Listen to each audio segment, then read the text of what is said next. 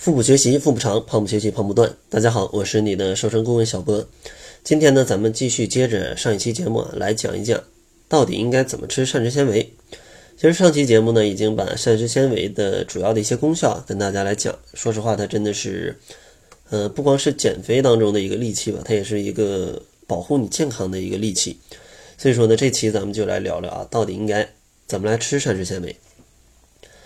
其实要想吃膳食纤维之前啊，咱们先要知道哪些是膳食纤维，对吧？所以说，先给大家讲一讲啊，膳食纤维啊，它含量比较多的食物的一些分类。其实富含膳食纤维的食物呢，主要可以分为以下几类啊。第一类是海藻类，像海带啊、紫菜啊，这些都是。然后第二类呢是谷物类，比如说像一些燕麦、糙米啊，还有一些红米啊之类的。这类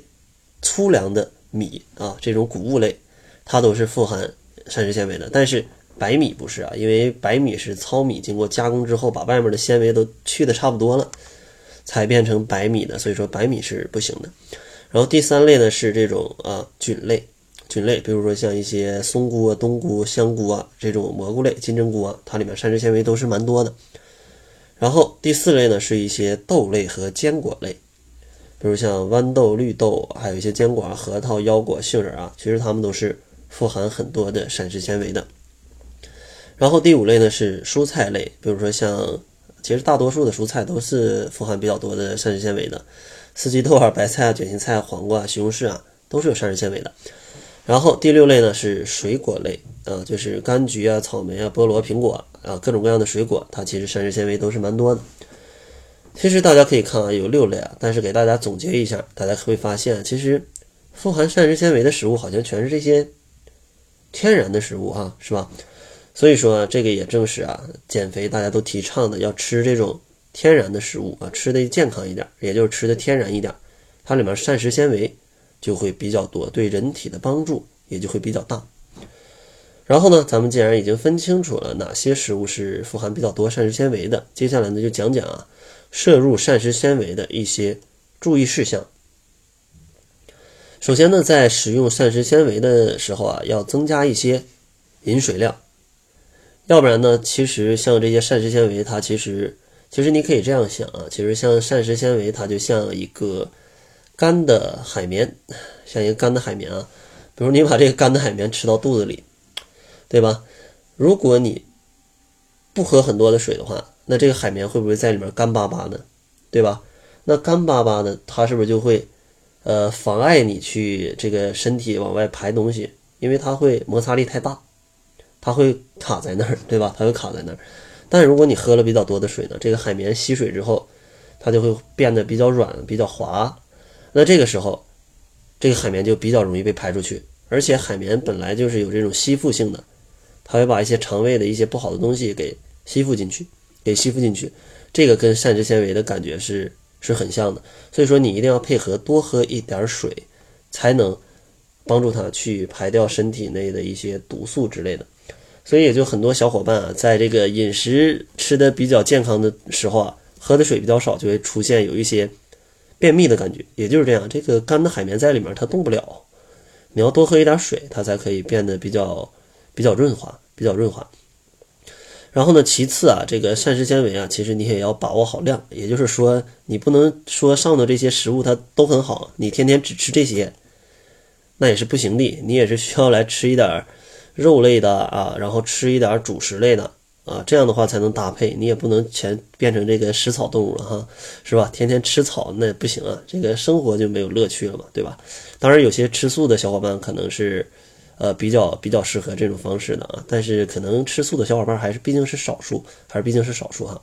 然后呢，最后呢，就是呃，你在当你调整了这种饮食结构的时候啊，最好啊能与一些维生素或者是一些这种微量元素结合来使用，也就是你膳食纤维吃的比较多的时候，可以来结合来补一些这种维生素跟微量元素，因为就像我说的，它像一块干的海绵，它会吸附你肠胃里的一些东西。那这样的话，它也会吸附里面的一些维生素跟一些矿物质。这样的话，可能它会引起你某一些营养素的这种呃缺乏，时间久的话，可能会引起某些营养素的缺乏。所以说，我也建议啊，小伙伴们如果在减肥的时候调整饮食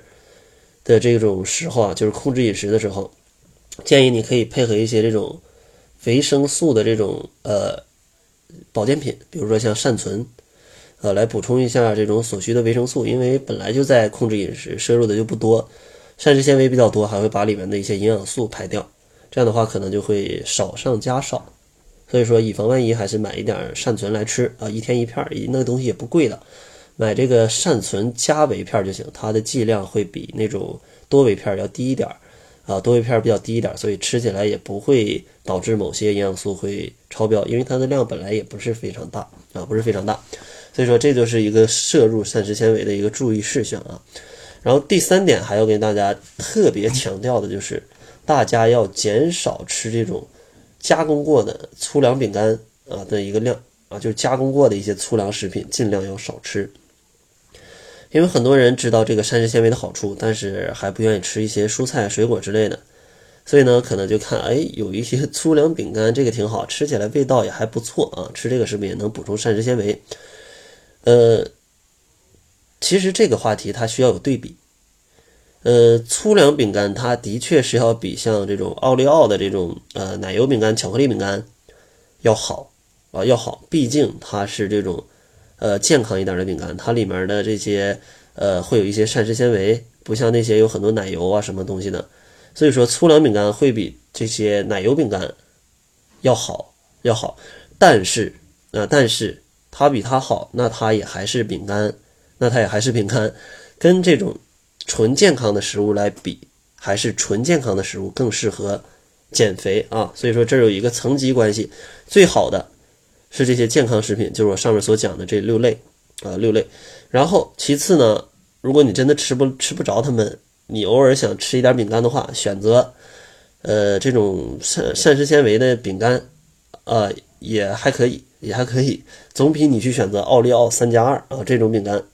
要好啊要好。所以说，大家要注意这个层级关系，而不要说，呃，这个把这个关系给搞错了，觉得天天吃粗粮饼干怎么还没瘦？因为其实粗粮饼干里面也是有大量的脂肪啊、大量的糖啊，来去确保它的一个一个口感。所以呢，它是放在第二位的，第二位的。所以说，最好还是吃一些天然的食物啊，吃一些天然的食物。那好了，那这个就是本期节目的全部了。相信小伙伴们知道了膳食纤维的好处，也知道了应该如何去吃膳食纤维。但是呢，大家一定要注意啊，这个减肥还是需要一个科学的来调理自己饮食的这样的一个过程。当然，大家可以注意多摄入一点膳食纤维，对你的减肥啊，的确是有帮助的。好了，那这就是本期节目的全部了。感谢您的收听，作为您的私家瘦身顾问，很高兴为您服务。